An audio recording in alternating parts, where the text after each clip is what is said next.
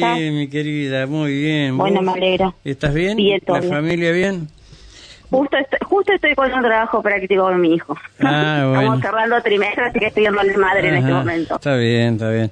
Karina, vos sabés que a raíz de algunos hechos que han ocurrido, eh, en, en lo particular, en algunos, en algunos clubes, eh, ¿qué protocolos tienen ustedes, si es que los tienen, respecto a eh, mm, el- eh, cuando hay un supuesto abuso de niños, niñas y adolescentes?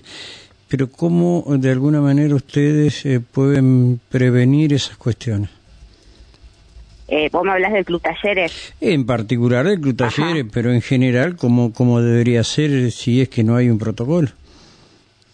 Nosotros en el club tenemos un protocolo de actuación frente Sí. a este tipo de situaciones y tenemos un departamento de género también que sí. está conformado por una representante de comisión directiva y por un representante de cada subcomisión deportiva que tenemos en el club. Generalmente cuando se, si se da algún tipo de situación, se, se informa esa situación que se puede hacer de manera eh, personal o se puede hacer por un correo electrónico que tiene el departamento de género. Ujú, eh, junto con la abogada y una psicóloga también que forma parte del departamento de género, evalúan, eh, entre comillas, no es denuncia, sino que ponen en conocimiento de la Claro, situación sí, y sí. obviamente convocan a la persona y ahí se evalúa si eh, enmarca dentro de, de las conductas que están tipificadas dentro del protocolo que nosotros tenemos. Sí, más allá de la Eh, posibilidad de una, de una denuncia penal que puedan hacer.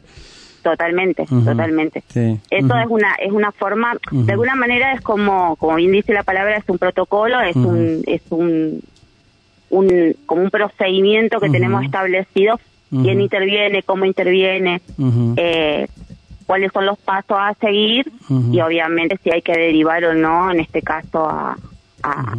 a la justicia o si hay que darle intervención a algún organismo o área de género de la provincia o de la municipalidad también. Está bien. Eh, ¿Todos los clubes tienen este protocolo o, o- o no? No, no, no, no. En realidad el primer club que tuvo en Paraná el protocolo fue el Club Neuquén. El Club Neuquén tiene su propio protocolo. Eh, nosotros trabajamos con el modelo que tenía Neuquén, obviamente adaptándola a la, a la idiosincrasia que tiene el Club Talleres. Qué bueno. Y, y nosotros tenemos protocolo desde el 2018. Ujú. Claro, porque son- 2019 tenemos hoy, por hoy son los dos clubes que tienen muchos servicios, donde van muchos chicos y muchas niñas, ¿sí? Pero mucho, eh, hablar, deben ser los clubes que, que más chicos van, sacando del club estudiante, obviamente.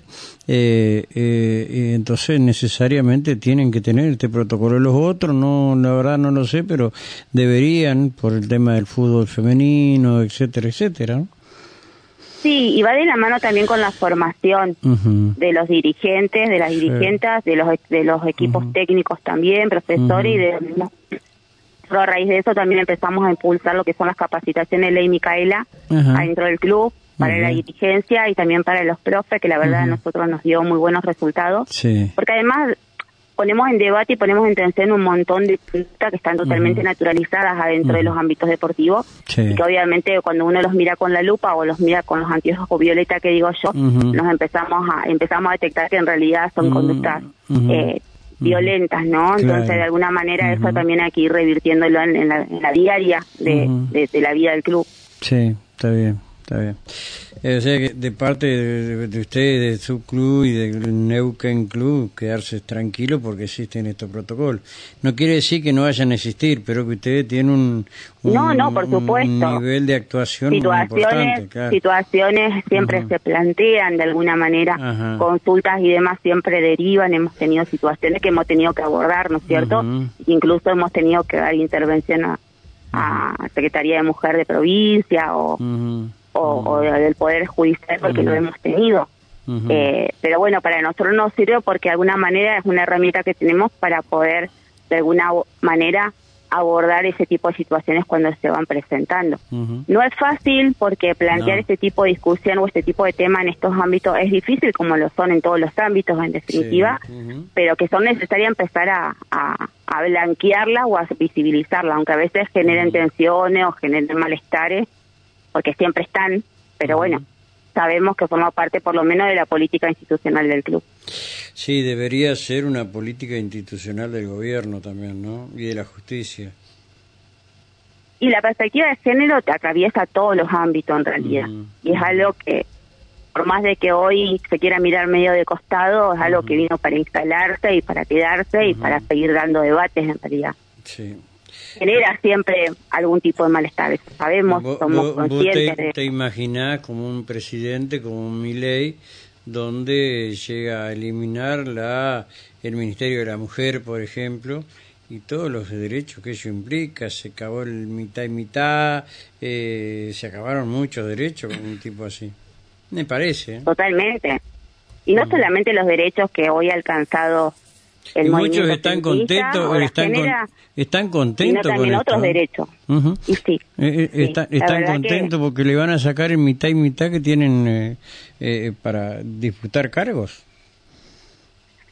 Y la verdad que, a ver, esta es una cuestión obviamente de, Ujú. de, de exposición marketinera, digo yo, ¿no? De, este candidato que, que nace como una como una disrupción. Pero en definitiva, cuando empezamos a, profundizar en cada una de, de, las de las temáticas o de las propuestas que hace en este caso este candidato, eh, sabemos que no tiene nada en el fondo, en realidad.